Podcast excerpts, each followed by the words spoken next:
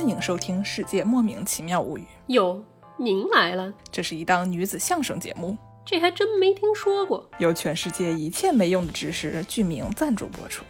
您给仔细说说呢？付费知识节目越听越焦虑吗？焦虑啊，我这头发都快掉光了。那么来听听知识的边角废料，拯救一下自己捉襟见肘的发际线吧，比植发手术还顶用呢！去你的吧！欢迎收听今天的世界莫名其妙物语节目，我是见谁的好为人师的见识。我是一顿饭能吃十八个饭团的哈哈哈工具人 Y Y。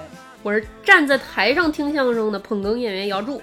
哎，大家好，大家好，我们又来了。嗯，这期呢，我们要聊一个什么话题呢？什么话题呢？我们上期聊了一个渣男啊，不对，我们上期不是烤鸭吗？哦，对，我们上上期聊了一个渣男。嗯，渣男呢是一种脸谱化的男性角色，对吧？嗯，这次呢，我们来给大家介绍一个脸谱化的女性角色。那是什么？渣女？绿茶？怎么回事？说什么呢？哎，就是女巫。嗯，为什么聊到女巫呢？是因为以前我跟一群朋友玩狼人杀。哟，您还会玩狼人杀呢？想得美不会玩，就根本就不知道那些东西都是什么。然后呢，我就我第一次玩，嗯，别人跟我说这个很容易的，就跟一般的杀人游戏一样，就搞了一副好像我玩过杀人游戏一样，我就知道有俩狼人啊，我听说里面有这个杀手或者狼人，行，嗯，然后就抽卡，嗯，抽卡呢，我一抽抽到一个女巫，嗯，然后想女巫是什么？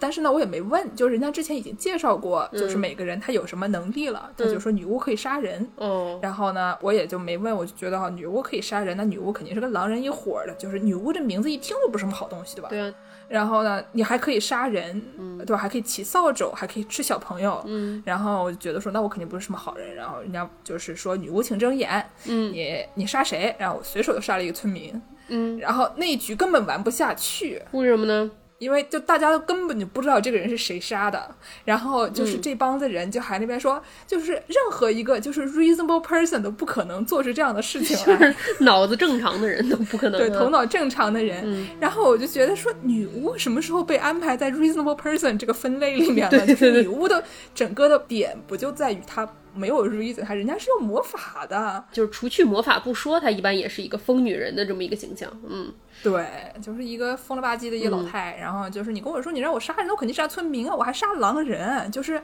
我不杀他们，村民也会来杀我的，对吧？对啊，嗯，就是女巫跟村民肯定是不共戴天的，所以我对这个游戏充满了不解。我就觉得为什么？怎么会有这种事情？等一下，所以说这个游戏里这个女巫和村民是一伙儿的，他是好人 真的啊！你没想到吧？没想到，嗯嗯他是好人。嗯然后呢，我就想想说，那这个可能是一个比较进步的这个女巫的人设，嗯因为就是你仔细想想，女巫她干那些事儿，对吧？就是女巫的定义就是这种可以使用超自然能力的女性。什么样的超自然能力呢？但这些所谓的超自然能力呢，也就是一些什么咒语啊、什么药草啊、什么占卜啊这些东西。嗯，用我们这个新中国成立以后社会上的八大员那一套呢，就可以说是啊，卫生员、对吧？用中药给大家治病，嗯。现在大家很推崇的啊，卫生员。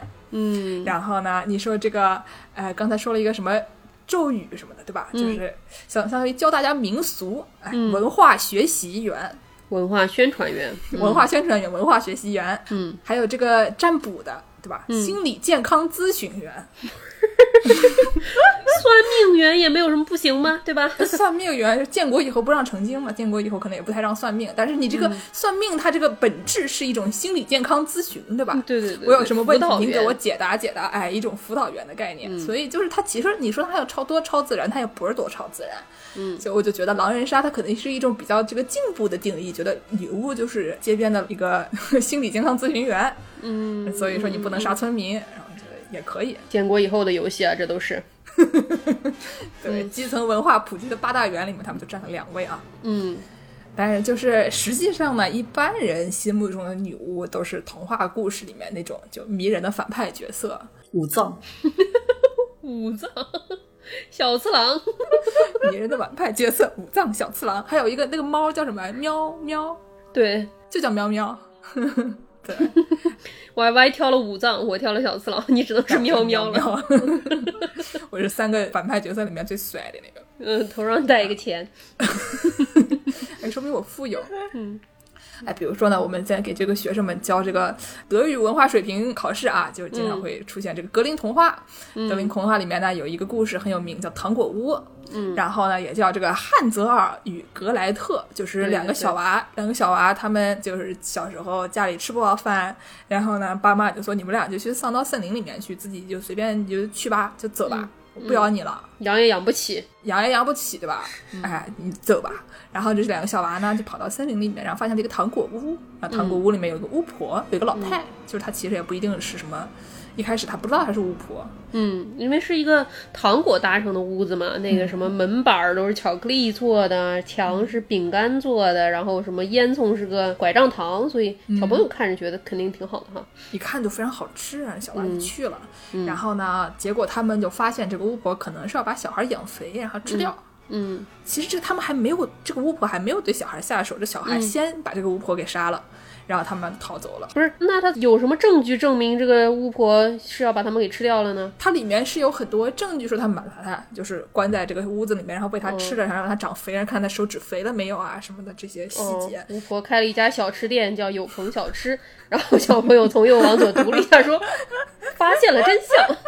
嗯 吃小朋友。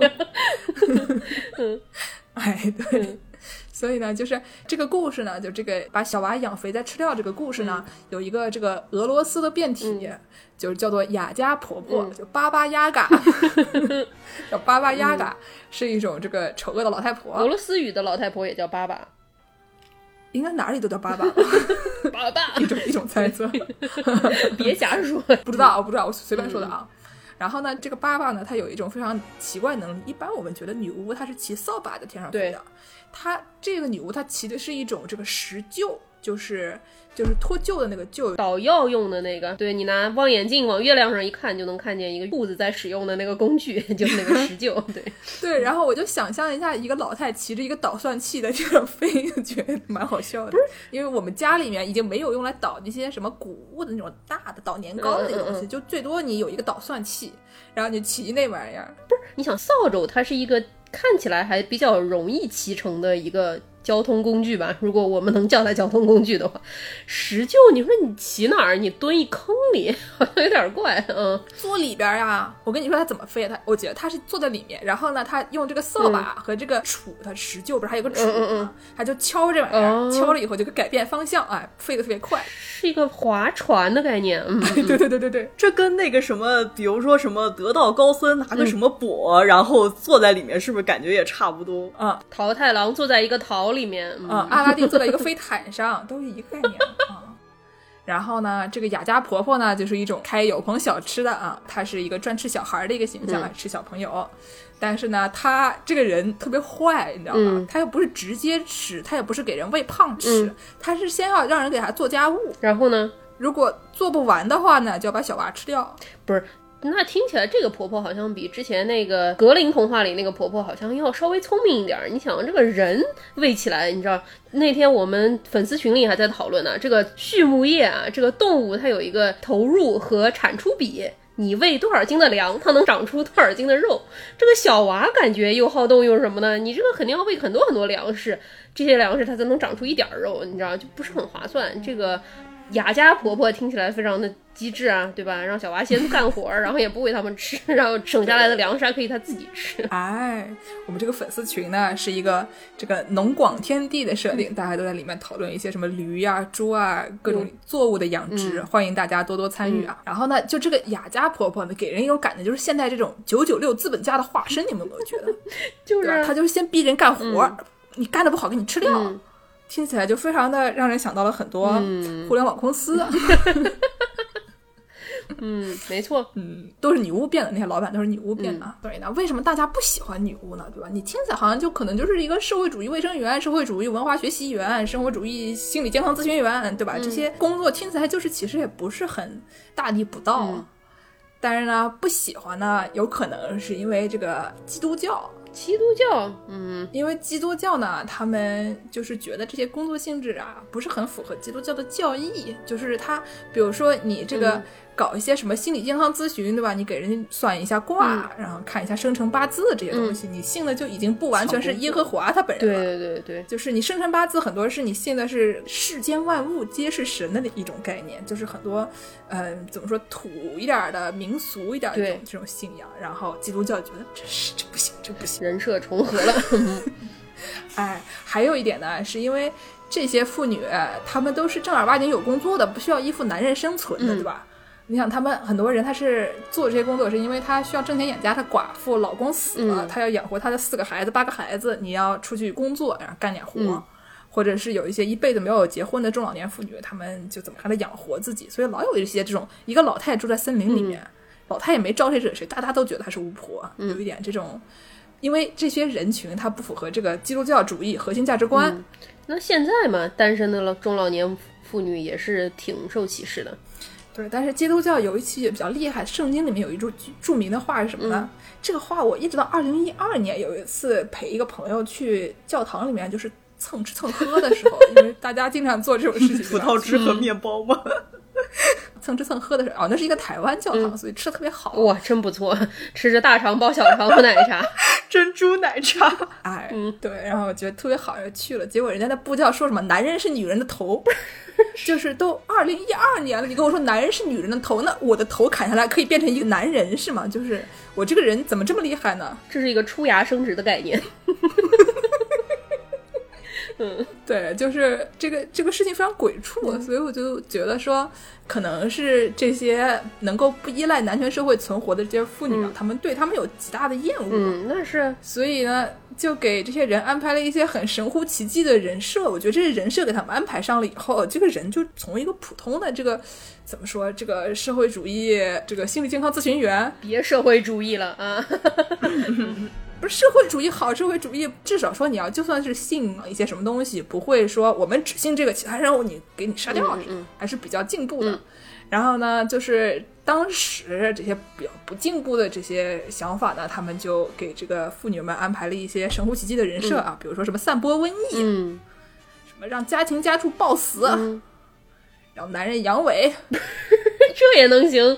嗯。吃小朋友，杀小朋友，嗯然后呼唤暴风雨，嗯，啊，偷牛奶，偷牛奶，这个一下子变得可爱了起来，跟前面那些相比，突然啊，偷牛奶，偷牛奶可能是个真事儿。嗯，偷鸡鸡，偷什么？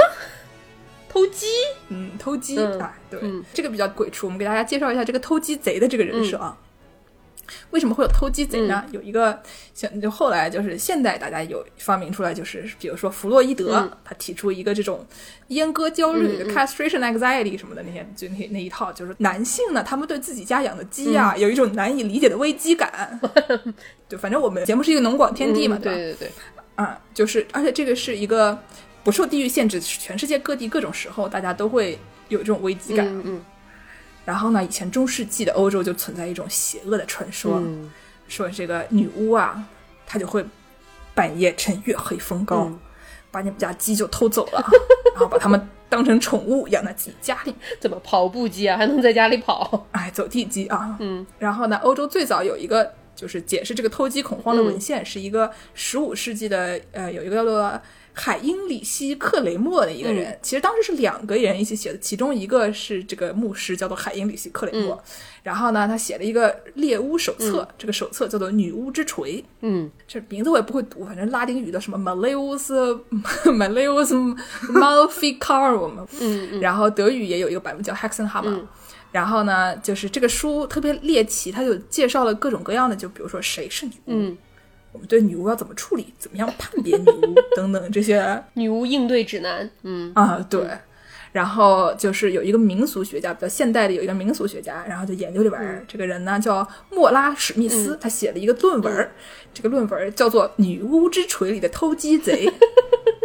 专门研究这个偷鸡的部分。嗯对，专门研究这个偷鸡的部分，这个 penis stuff。然后它里面说很多跟女巫有关的罪行啊，都跟性有关。比如说，他们跟恶魔有一腿啊，他们导致别的妇女流产啊、不孕啊、死胎啊，还有什么阻碍夫妻感情。我们隔壁的中老年妇女长得还挺好看。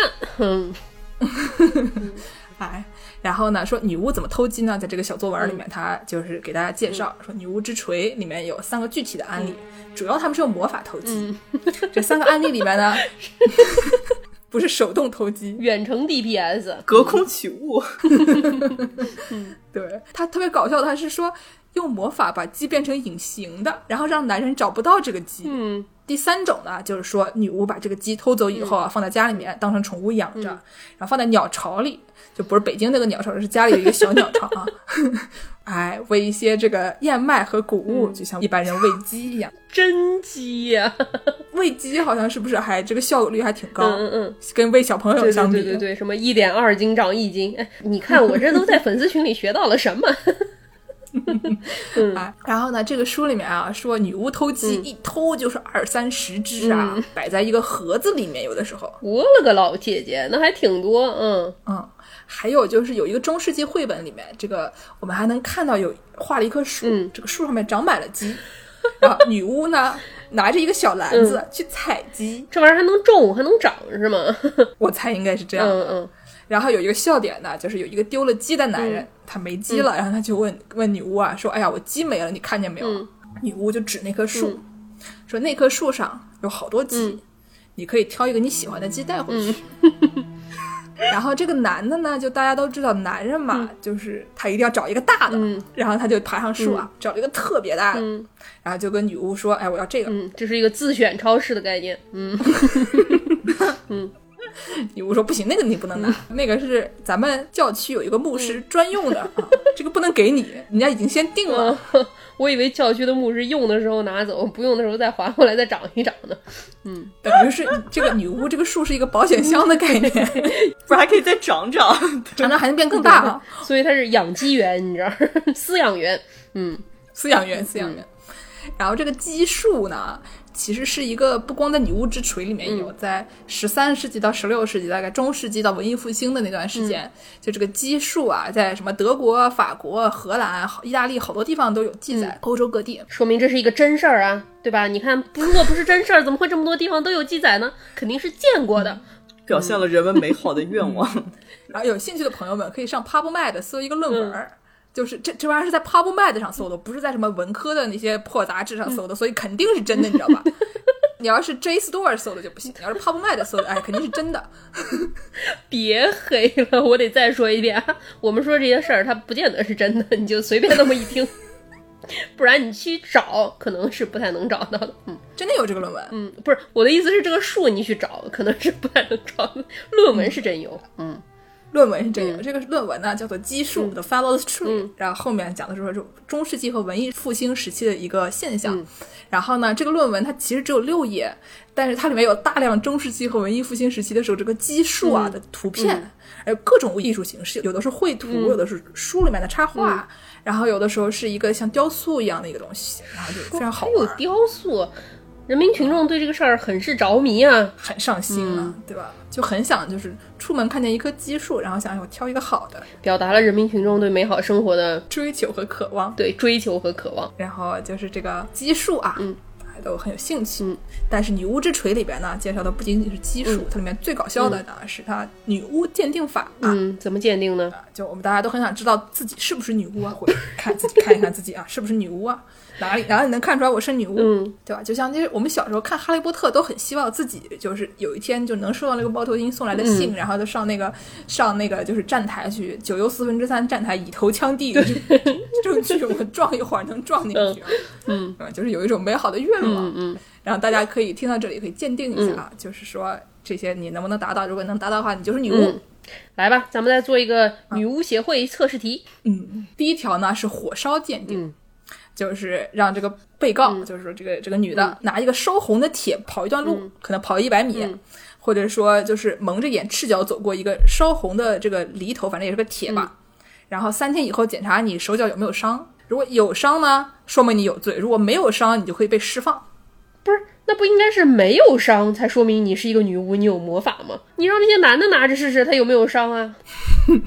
但他不是女的啊，她不会是他不不能是女巫的。行了吧？但是这个这个东西，这个书啊，它非常难读，嗯然后下了一个这个翻译的英语版啊，我看着就都累死，里面整天就在那里引用什么阿奎纳斯之类的东嗯西，所以就是说错了不关我的事啊，说错了 不关我的事，我也不是研究这玩意儿的 你这人，嗯啊。但是大家可以去，就可以给我找茬，你可以去。就是研读这本书，嗯并且看看说到底是不是这么一回事儿。然后第二种呢是水淹，嗯就是把一个女的捆起来，丢到池塘里面、或者丢到河里面。如果这个人呢漂在水上，那他就是女巫，因为据说女巫体重轻，不是会游泳也不行啊。你手脚都捆起来，你怎么游泳？哦，那倒也是，但是有的人但人不就是能飘着的吗？不，我从小游泳就沉底，号称助秤砣。就看人吧。嗯然后这个火烧和水淹以后啊，然后第三条呢是体重鉴定。嗯体重鉴定是什么呢？说女巫她轻，嗯，有多轻呢？就因为女巫可以骑着扫把飞来飞去，所以他们认为女巫呢不能超过五公斤，超过五公斤的就不是女巫了。超过五公斤啊！嗯什么 Hello Kitty 啊？五个苹果高，三个苹果重，才大概一斤半，一斤吧，嗯，可能吧。但是如果你超过五公斤，那那也未必说明你不是女巫，嗯因为女巫可以用魔鬼赋予的魔力，事先让秤中了魔法。不是话都让您说了，那人说什么呀？五公斤以上也不行，五公斤以下也不行。对，嗯就是他不管怎么样都不行。嗯还有一种呢叫眼泪鉴定，这个我觉得是最搞笑的。这个眼泪鉴定呢，就是认为女巫不会流眼泪，嗯所以呢，如果你哭了然后没有眼泪的话，就是女巫；嗯但如果你哭出了眼泪的话呢，那就是魔鬼在作怪。什么？除非他们认为你是真哭，否则不管怎么样你都有罪。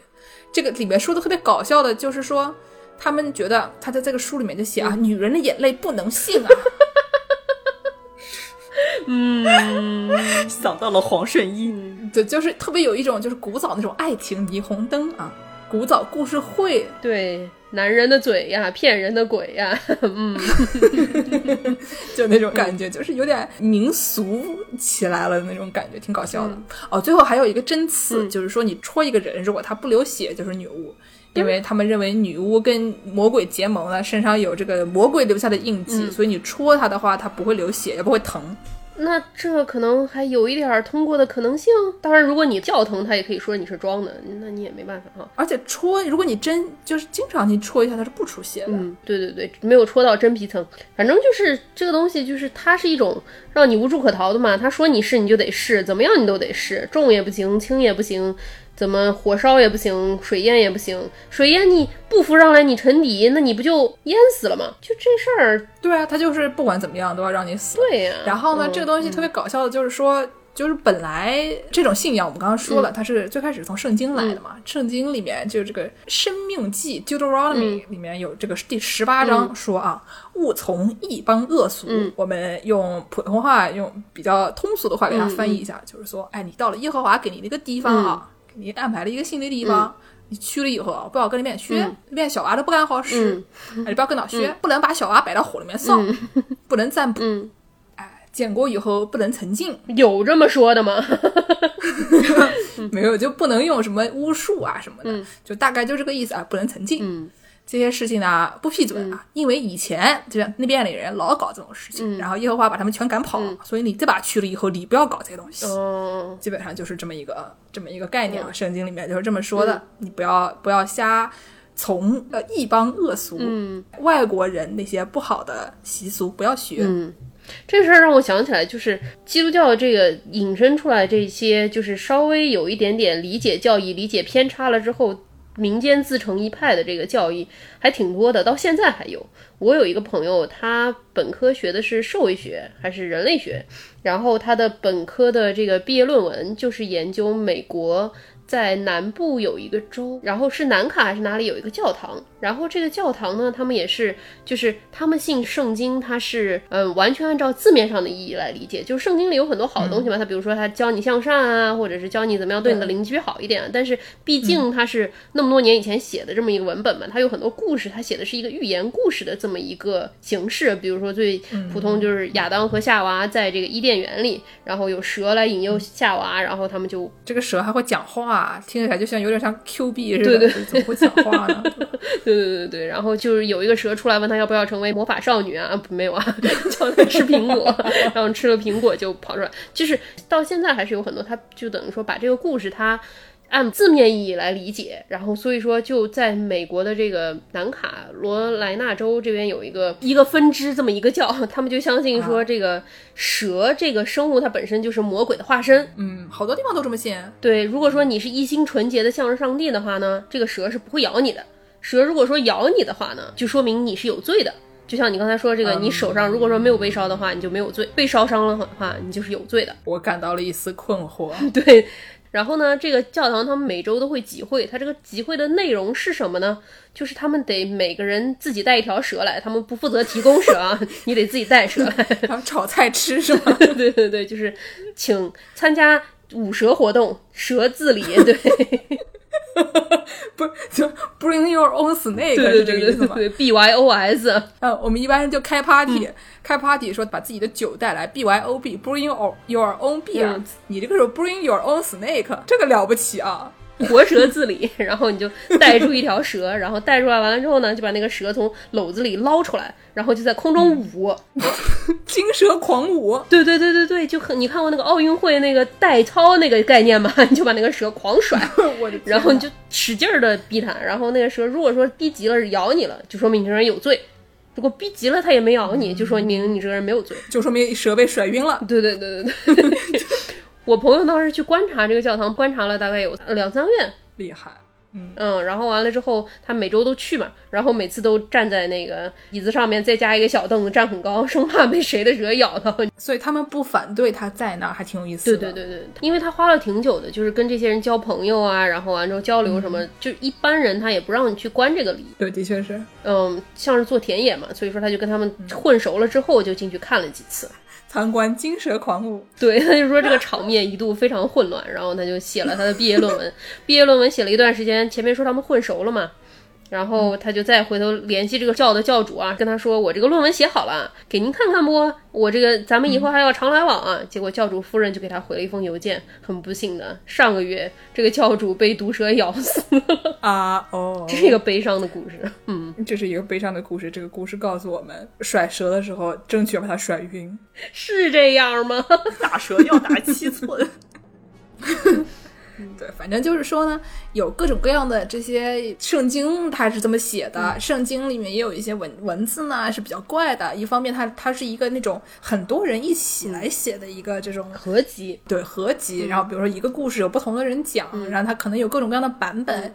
然后还有里面有一些文字呢，内容是比较奇怪的。比如说我们刚才说这个男人是女人的头，这东西二十一世纪了，我们有的东西它不是每一个字都是按字性的，对，大家体会一下大概意思，对吧？对，就是体会一个概念，所以就是当时这些人呢，他们因为厌女，就把圣经里面的内容越描越黑，最后变成说一个女的，她要是不道德的话，她就跟魔鬼有来往；如果她道德的话，她就是假装她没有跟魔鬼来往；如果她被审问的时候害怕呢，她就是有罪的；如果她震惊的话，那她就是因为女巫是撒谎。嗯，如果这个人就是如果你折磨她，如果你给她施加酷刑，嗯。如果她能挺得住酷刑呢，就因为魔鬼使她支撑得住；嗯。如果她在刑罚下断了气的话，就是因为魔鬼让她死。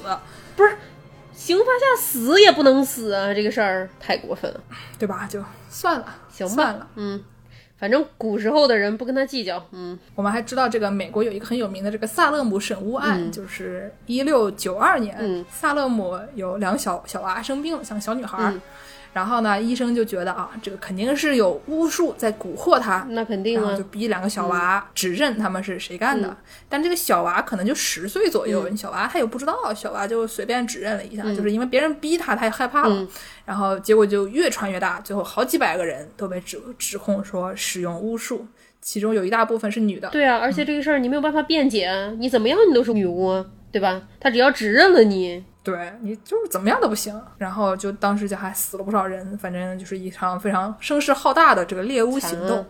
但是现在的美国人呢，都知道这个猎巫这个事儿是嗯。很扯的，对吧？就是这个东西就是随便一说，大家就随便一听，就不知道为什么以讹传讹，就变成了说女巫都有问题呀、然后呢，我们的总统特朗普大人特别喜欢用这个词，就是说什么什么都是 witch hunt，什么什么都是猎巫，就是说我干了一个什么事儿，没有这个事儿。你们要是说我不对，你们就是弄我，你们就是猎巫，我我就是那个无辜的女巫，你们就是要来猎我。对，反正有真凭实据也是猎巫，嗯，没完没了，就抹黑女巫，就她干那些事情，女巫也干不出来，你说是吧？对，人家就是人民的八大员，人家过得好好的，就是怎么就变成你这样了？所以呢，我们就有一个著名歌手拉拉德瑞，我们都很喜欢啊，大家都听说过吧？啊，这个他干了一个非常搞笑的事情，他在二零一七年的时候呢，上推特 号召他的粉丝里面的女巫啊，嗯，推特是一个治国的平台，嗯，啊，对，在总统治国的平台推特上号召女巫们，在这个残月祭日的午夜，就是残月，就是就不是满月，是残月的时候，上弦月、下弦月什么的，嗯，对对对，然后叫他们集中起来啊。向川普施咒，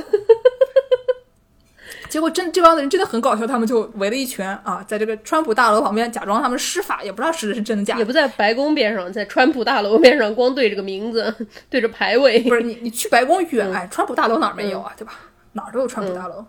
然后他们就整一些什么蜡烛啊，搞一些什么黑魔法呀，然后放一个就是总统的小照片给他一烧啊，非常搞笑。然后就是推特上现在还有这些照片的残留，然后还能找到拉纳德瑞当时那个那个推特，然后底下好多人回复，然后还有好多那种就是支持川普的人就上去就骂他们，就是场面一度非常混乱。反正就是咒不死你，我也恶心死你，对吧？对。哎，我们这个女巫其实基本上也就这些东西。女巫呢？嗯，反正我们大家也就知道，他是一个听起来比较像是别人给他安排的一个人设，就是他不是真的有一群人，真的像史史历史上说的那么坏啊，是一个对中老年妇女的污名化，嗯，有点这个意思。然后呢，下面我们要介绍这个女巫的反面，就是魔法少女。魔法少女好啊。我们要让我们这个主播三人组里面的魔法少女来给大家介绍一下什么是魔法少女，一口气能吃十八个饭团，那就是魔法少女，对吧？那是大胃王，这个职业挡不了。对，就剑师说，就这个也不一定是女巫的反面，就因为最早说这个魔法少女也是来自于这个，就是也是用的是这个魔女的称呼，就。是，据说在日本，就是第一个就是类似于魔法少少女的形象，也是来自于这个美国的情景喜剧《家有仙妻》。《家有仙妻》是一个美国的情景喜剧，我以为是日本。它不是一个台湾的情景喜剧吗？嗯，对，拿出一个手镯碰一碰。就都是一个，就是类似这个怎么说魔法保姆的这种形象。不是，怎么又魔法保姆了？就刚才说女巫是就是抓小朋友过来给他打扫卫生，现在这个他是用自己的魔术，就是自发自愿的给别人打扫卫生，是这个意思那你刚才说的那些都是未婚妇女，已婚妇女你不就得在家当保姆吗？不然你还能怎么样？哦，对，已婚妇女就是一个这个社会主义保育员。对对对，都表达了这个人们的对于这个魔法的美好向往，就跟之前这个可以在树上养鸡，我觉得是一个道理，一种愿景。对对对对，然后就呃，这个魔法少女最早用的还是就魔女或者是这种魔女之子这样的称呼，嗯，还是魔法使一个有魔法的一个使者这种概念。嗯，那他什么时候变成马猴烧酒的？嗯。就是我们大家都管魔法少女叫马猴烧酒，因为它的日语的发音马猴秀酒，但听起来非常像马猴烧酒。就是在八十年代的时候，才正式的出现了这个马猴烧酒这个称呼，就也是比较贴近这个一般担任魔法少女这个职业的群体，就是青少年女性，然后也是要和一个这个四角兽签下一个马猴烧酒的合同。等等等等，我怎么觉得听到了浮士德？为什么是四角兽了啦？貔貅，貔貅，只进不出。然后就开始了这个也是压迫的这种九九六的打工生涯。哎，不是这这怎么听起来哪里不对？为什么就是这个巫婆是压迫别人的？怎么魔法少女就开始被压迫了？魔法少女一般都是什么拯救世界嘛，正义的使者啊，什么美少女战士啊那种的，带个猫就是四脚兽嘛，差不多类型的。嗯。带个猫，就因为你是一个什么呃真善美的化身，所以你可能就要被人压迫。对凭什么呀？你是真善美的化身，你就得惩恶扬善啊。跟恶斗争，行行，我懂了。然后这个呃魔法少女就虽然是改名改成了这个马猴烧酒，但是她还是保留了一般魔女的形象。嗯就比方说我们熟悉的这个吉普力动画《魔女宅急便》里面的琪琪，带着会一般会骑着一个扫帚。啊，对对对对对对对，他是不是体重也只有五公斤？不然飞不起来。嗯，对，头上蝴蝶结占一公斤。这也是一个那个叫 Hello Kitty 的设定，头上一个大蝴蝶结。猫还要占一公斤，哇塞，只剩三个苹果多，嗯。然后还有就是有一些这个马猴烧酒的形象也会就是戴着魔女的那种尖的巫师帽，啊，那看着跟巫婆差不多对啊。对对对，骑着扫把，戴着个尖帽，但是就是脸长得比较美啊。嗯然后也比较年轻可爱。然后但是这个魔法少女呢，在功能上功能上可还行。这个真善美的化身，所以就是比较乐于助人，然后就比较类似于这个睡美人里面这个仙女教母的这样的属性。哦，所以这个魔法少女这个这个职业的合同啊，合同 签一个九九六的合同，卖身契。你别急，真有签合同的。嗯，对，就真的是要签合同的，就是你不签契约怎么能变成魔法少女呢？都没有什么劳工保障，但这个 怎么着给你交五险一金？签了，可能这个劳工保障也不是很好，毕竟你要九九六可。怕。但一般魔法少女都得是高中生嘛。初中生、小学生那行，社保交的早，退休有保障了。还可以早点买房。哎，我在说什么？公积金交嘛。嗯我们来，我们说回这个魔法少女的职业，呃，她你要求还很高，就对于这个小学生的要求还很高，你要变身，然后你要要能战斗，哇塞，然后要去能和那些反派 BOSS 打仗。听起来像那个张伟丽 MMA fighter。原来她是一个魔法少女啊！哦，等一下，张伟丽她本人并没有偷鸡。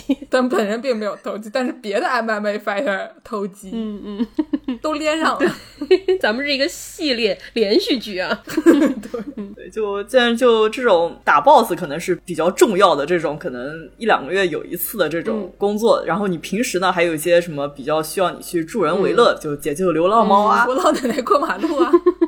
怎么一个四脚兽还不够，还得多来点四脚兽？老奶奶怎么是四脚兽了？老奶奶不是三脚吗？不是救助流浪猫三脚可还行？啊，老老奶奶不是两个脚再加一个拐杖吗？这是一个斯芬克斯的那个咒语的设定啊。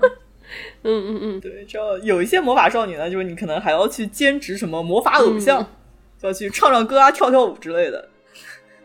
女团，就就所以就能当上魔法少女还挺不容易的。嗯，就是就虽然我们一般熟悉的这个魔法少女都是比较正面的这种充满善与美的形象，但就有的时候呢，这个魔法少女也会同时就是出现好的魔法少女和坏的魔法少哎女。呀呀，所以就是在我们最近著名的，呃，也不是最近了，也就是最近十年著名的一个一个著名的一个动画作品，叫《魔法少女小圆》。脸嗯馒头卡，爱的战士薛元玄的编剧啊。嗯，对对对，彻底颠覆了这个魔法少女天真善良这种刻板印象。让剑师来介绍一下啊。啊，这个我其实我也不太记得了。我们三个人大家一起这个想办法把这个故事圆一下啊。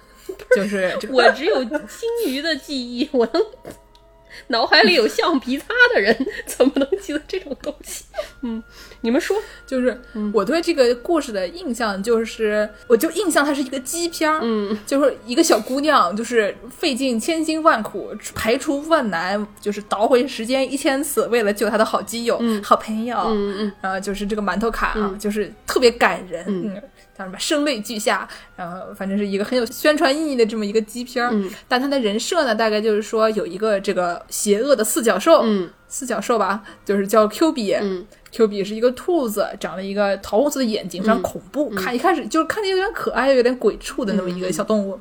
然后呢，他就是到处跟这小姑娘签这个九九六协议，跟这个小姑娘说：“来来来，你给我当这个魔法少女，这个魔法少女好啊，我还你怎么给你画饼？”嗯，然后画了很多饼，然后就骗了很多就是天真无邪的这个这个小姑娘啊，对就去给她打工。融了很多天使轮啊，什么 A 轮、B 轮啊 什么的。嗯哎，对，就给他打工。嗯，然后呢，就跟他们说，你们要去斗这个魔女，嗯就是这个有一个叫做这个瓦尔普吉斯山还是什么的，上面有魔魔女，然后叫他们去打这个魔女。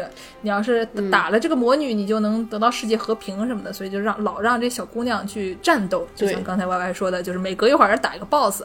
对，但是好像一开始我记得就是魔女这个形象是一个不太知道是一个什么东西的一个形象嘛，她好像画的非常的抽象。对，嗯就应该是这样的。反正就是你的概念上是要打这个魔女，嗯。然后呢，就是大家都说这个片子是怎么说颠覆魔法少女天真善良属性的，嗯。因为后来大家就发现这个魔女就是魔法少女变的，嗯。就是 Q 比他想让把魔法少女战斗，直到她绝望，嗯。然后这个时候战斗的善良的魔法少女变成魔女的时候，这中间就会释放大量的能量，嗯。然后 Q 比就可以吸收这个能量，嗯。听着真的跟九九六资本家一模一样。哦，就是他新招新的魔法少女会变成魔女，这是什么？对，然后就可以源源不断像永动机一样，对，就形成了一个商业闭环。嗯，就是同温层，对 对，那就真正就是一个商业闭环。嗯所以呢，就是这个小姑娘，她们一开始是觉得我们是在和恶斗争，嗯后来发现她自己就是恶，嗯就是善和恶都是她本来就没有这个东西，嗯是被 Q 比强行创造出来的、嗯嗯这么一种就是冲突。叫什么？寻找痛点，创造需求。哎，对，然后就可以在这个冲突之之间获利。嗯然后呢，最后就为什么是个鸡片呢？就是有一个小姑娘，她黑化了，应该是，嗯然后就他的基友 Homer 就是想方设法回去救他，嗯。然后试了可能一千次，反正就是倒回时间一千次，嗯。那那一年就一直过，一直过，一直过，最后他总总算就是能把这个就是他的基友救下来了，嗯。然后就是一个特别就是那种感人至深的一个好朋友。爱情片，嗯。好朋友，对吧？但是呢，这个故事比较有意思，就是说以前我们大家都是把这个魔女和或者说巫师、巫婆嗯。跟这个魔法少女是分开来的，对对对。魔女都是坏的，嗯。就是这个巫婆都是坏人。嗯。然后呢，就这些天真善良的这个魔法少女都是好人，嗯。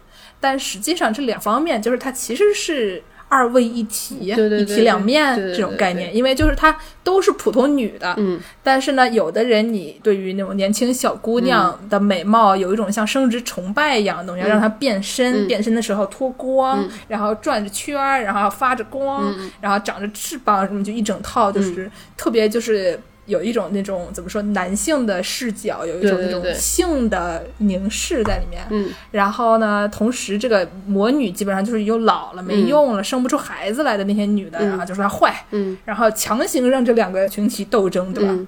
然后这个徐媛媛大概这个故事就是解释了一下，其实这两个群体嗯。她是同一个人，就是她老了以后就变成了魔女，魔法少女变老了，然后就变成了他们需要斗争的那个样子。这一切就都是男人发明出来、嗯让他们爽的，对对对对对没什么意思。对，就是什么，你十八岁以前不让谈恋爱，因为你是学生，然后十八岁以后就让谈恋爱了，但是你二十三岁就开始说你怎么还不结婚？然后这个女的大概就跟牛油果一样，可以熟的这个时间只有两秒。嗯，牛油果这个真是太戳我痛点了。牛油果你买一个回家，它肯定是硬的，大概会熟十八个小时，然后立马就坏了。对，就是昙花一现的牛油果呀，昙花一现的妇女啊，嗯哎，嗯，就成为了那个广东话说什么楼底的橘子，就是用来形容剩女的。嗯，好好 是一个特别气了。刻薄的一个说法。嗯然后呢，但是其实这个魔法少女和魔女，它是它是一回事儿。这个文学创作，嗯，这个概念，嗯呃，这个概念它不是徐源泉发明的。嗯刚才我们也说了，这个就是小姑娘要变成魔法少女，她要干什么？她要跟一个四角兽签订一个合约，嗯对，对吧？这个故事就老了。这个故事让我们就想到这个古时候的这个传说浮士德啊，你跟这个魔鬼弥菲斯特签一个合约，你把那那个灵魂卖给他，嗯对吧？然后你就可以成为各种各样你想要成为的。就看到哪你看的是哪一个浮士德，它有各种不同的这种内容，等一下，魔鬼也是四角兽吗？魔鬼不是两个羊蹄吗？强行把它摁到地上，让它变成四脚兽，四个羊蹄，嗯，有前腿有后座，对对对有前仆有后座。嗯。对，然后呢，歌德在十九世纪的时候写的这个《浮士德》呢，嗯。它里面也有一场这个像《魔法少女小圆》里面的恶战，嗯。就是哦，《魔法少女小圆》里面，它这个瓦尔普吉斯之夜嗯。是魔女在山上面搞各种各样叫施法，啊，然后呢，这个魔法少女去跟他们打仗是一个打 BOSS 的一场，就是恶战，嗯嗯，然后但是实际上呢，根据民间传说，这每年这个五月一号左右啊，就会有各个地方的女巫从四面八方骑着扫把，就跑到德国有一个山。山叫布罗肯山，然后就骑着母猪，骑着扫把就去了，然后就开 party。母猪也是一种四脚兽。对，这个聚会的高潮呢是撒旦崇拜，嗯，所以他就是怎么说龌龊猥琐、邪恶等淫荡，嗯，就是这么一个大 party，非常淫乱的一个大 party。越说越没谱了，口拆了。喂喂，然后这个古典的瓦尔普吉斯之夜呢，在这个歌德的这个《浮士德》里面也有。就《浮士德》大家都知道，他是年纪特别大了的时候写的。嗯，然后他出现在这个第二幕的第三场，应该是。嗯，然后是一个很重要的一个内容。嗯，这个他在八十多岁的时候才写，然后基本上就是死之前没多久，可能一年多吧的时候写的。嗯，然后就是这个《浮士德》里面有好几场都叫这个瓦尔普吉斯之夜，然后的第一部里面也有。嗯，然后呢，这个古典的瓦尔普吉斯之夜，它前后都是讲讲海伦的。海伦我们大家都知道，就是那个长特别漂亮那个女的，古希腊那个引起特洛伊之战的那个女的。对，就是美的化身。嗯，她这个海瓦尔普吉斯之夜之前呢是一个闹剧，就是浮士德跟弥菲斯特那个魔鬼跟他说：“嗯，你想个办法把他这个海伦借尸还魂，嗯。从这个地府里面搞回来。”嗯嗯。然后呢，用这个海伦和这个 Paris 帕里斯、嗯。他们这个爱情戏啊，取悦宫廷的观众。嗯，本来是这么想法是很好的，嗯。结果福士德自己入了戏，嗯。啊，妒火中烧，扑向这个海伦的魂魄，引发了爆炸，然后昏倒了。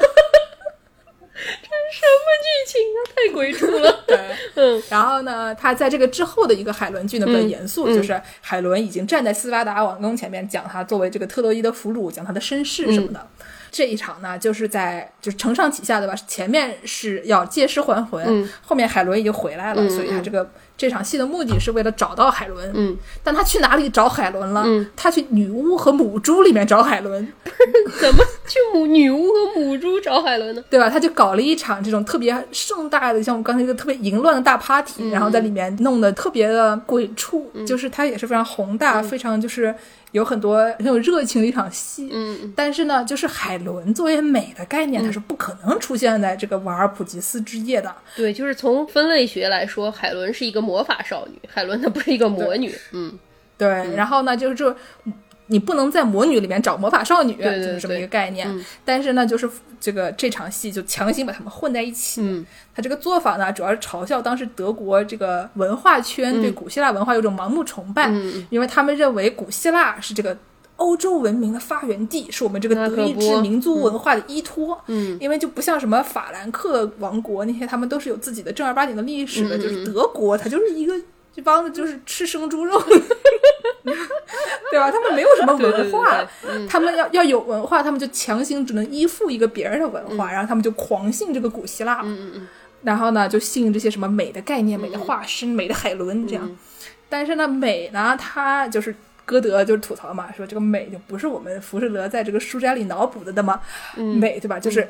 这个雕塑啊，都是白色的，都是纯净的，都是晶莹剔透的。你就是以前这些东西都是上色的，它只是给晒掉色的，然后你就说他们对吧？说他们是白的、纯净的，就很无聊啊。强行吹啊！对，然后他就把这个东西描写成这种混乱的、混沌的，然后女巫跟海伦一起骑母猪，然后就他赞美的是这种怎么说，爱神啊，生命力啊，这种诗性的狂欢呐、对吧？诗性的狂欢，然后就不管这些什么阐释啊、方法啊、理性这些东西，就没什么意思，就不搞二元论了，对吧？就把女巫跟魔法少女混在一起说。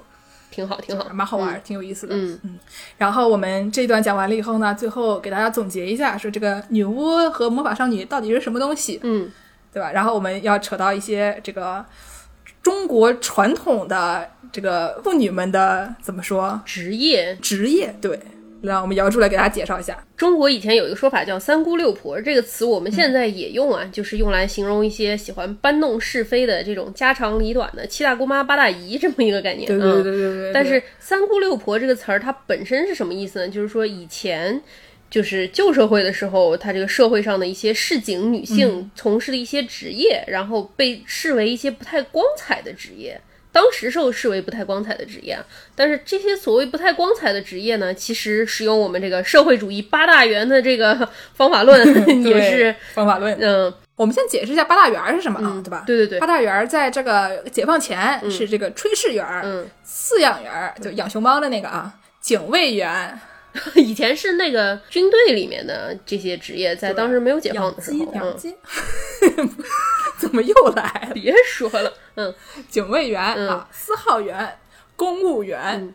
卫生员、嗯。理发员。理发员这个名字我特别喜欢，理发员，嗯战斗员嗯，就是不是军人，嗯战斗员、嗯指挥员。指挥员厉害，嗯指挥员就是你像，公务员和卫生员、理发员是混在一起的，嗯就是以前大家就是一碗水端平，对吧？嗯就是各个各行各业都是值得尊重的。然后呢，一九四九年以后，有很多这些战斗员啊、嗯什么指挥员这些东西就不太需要了，因为大家都不战斗了。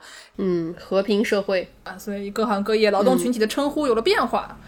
哎，八大员呢，一般指这个售货员、驾驶员、邮递员、保育员、理发员、服务员、售货员、炊事员售货员说了两遍，啊，售票员，售票员和售货员、有两个，嗯，对吧？所以呢，我们用这个八大员思想呢，怎么样才能解释这个三姑六婆呢？对啊，就是这个三姑指的是三种从事宗教事业的女性。尼姑第一个是这是什么呢？诵经员，对吧？那是念经的。对，道姑，这个道教的道姑，她是干什么呢？她是炼丹员。四舍五入就感觉是一个化学家啊。对对对对对，卦姑，刚才我们说了，这是一个算命的，她是一个心理辅导员。嗯，对对。然后这个三姑说完了，还有六婆。这个六婆是哪六婆呢？第一婆是牙婆，牙婆就是治牙的，拔牙员，其实也是一个卫生员嘛，对吧？就是专门专治牙的一个卫生员。嗯，媒婆是一个婚介员。嗯，师婆就是师婆，比较像我们今天讨论这个巫婆这么一个概念，它是一个跳大神儿的，然后是一个应该算是一个文化学习员，对吧？嗯教民俗的，嗯嗯，画符的，哎，文化学习员。对对对对对。还有一个虔婆，这个虔诚的这个婆，她我们应该说她是什么呢？她是一个皮条员，我就不解释了。啊，这个叫什么来着？妈妈桑服务员，别黑服务员啊！有服务业有各种各样的服务，对吧？它是服务员中间的一种服，务员。不同的不同的店里的服务员嘛。嗯，有的国家合法，有的国家不合法，在咱们国家是不合法的啊。嗯，对，也是一种这个人力资源啊。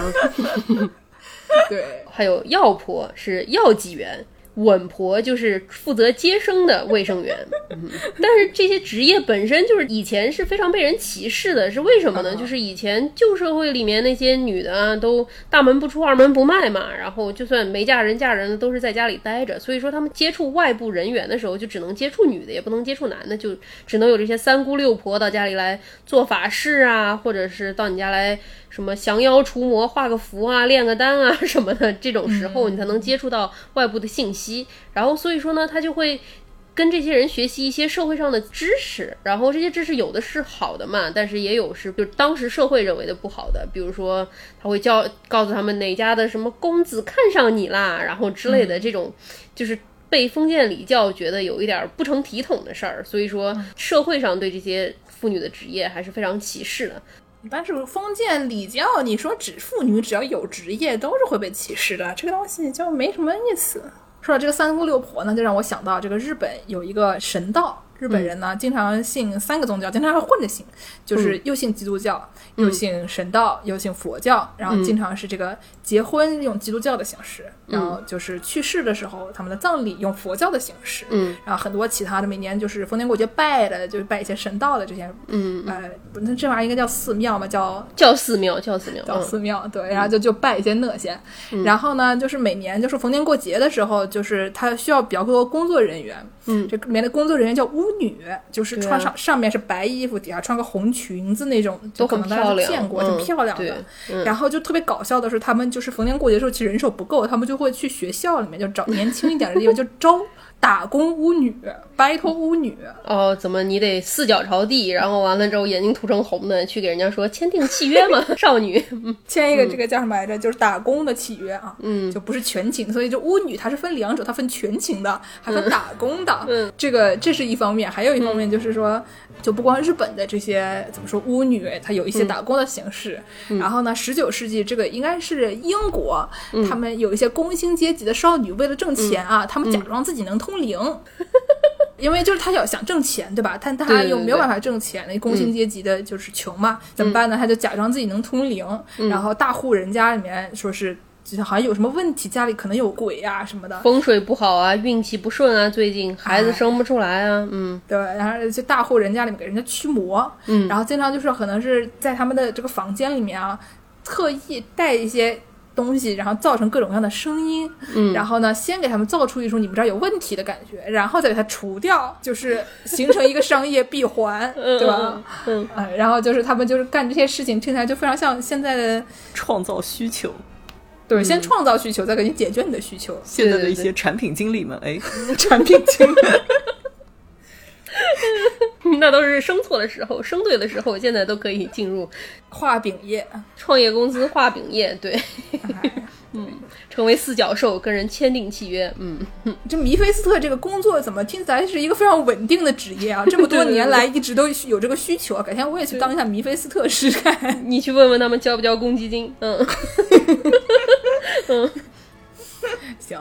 我觉得今天这个我们讲的也差不多了。我们讲了一下这个巫婆，对吧？讲了一个这个女巫，然后女巫是坏人，嗯，然后讲了一下这个魔法少女，魔法少女是好人，嗯，然后呢又给大家讲了一下这个魔法少女小圆和这个歌德，然后就是虚渊轩和这个歌德，然后给大家解释一下魔法少女跟这个女巫都差不多，都是一种人，嗯，然后最后再给大家介绍一下这个灵媒巫女三姑六婆，她们都是普通个体户打工仔，啊，就是假装自己能通灵。对，其实这个女巫和魔法少女也都是就是普通妇女，所以说，对，就是反正我们上期介绍了一下渣男，说就渣男是什么呢？就是普通的男的。嗯，别啊别啊，渣男是个人作风上面有一些小小的瑕疵的男子。嗯，开玩笑的，但是就是说上次给大家介绍的渣男是一种脸谱化的角色。嗯，然后呢，这次给大家介绍这个女巫也是一种脸谱化的角色，他们背后是什么呢？就是一些打工仔。嗯。这可还行，嗯，对吧？行吧。好，那我们这期节目呢，就先聊到这儿，先吹到这儿。我们下期节目再见，大家下期节目再见，再见。刚刚 Y Y 说到这个魔法少女这个概念，最早来自于一部二十世纪七十年代的美国情景喜剧，叫做《家有仙妻》。设定是一个普通的家庭妇女，但是她其实是一个有魔法能力的善良的魔女。后来，在一九九一年的时候，台湾也拍了一部同样的名字，也叫《家有仙妻》的情景喜剧。虽然剧情上跟《家有仙妻》的美剧版并没有什么关系，但是设定上也是一个家庭妇女通过一个手镯获得了魔力。这个剧在我们小时候很红啊，风靡大陆，片头曲也非常的洗脑，是由香港乐队草蜢带来的《失恋阵线联盟》，当时红遍大街小巷，成为南京夫子庙的庙歌。所以我们在结尾给大家放一下这个歌，让大家也洗洗脑。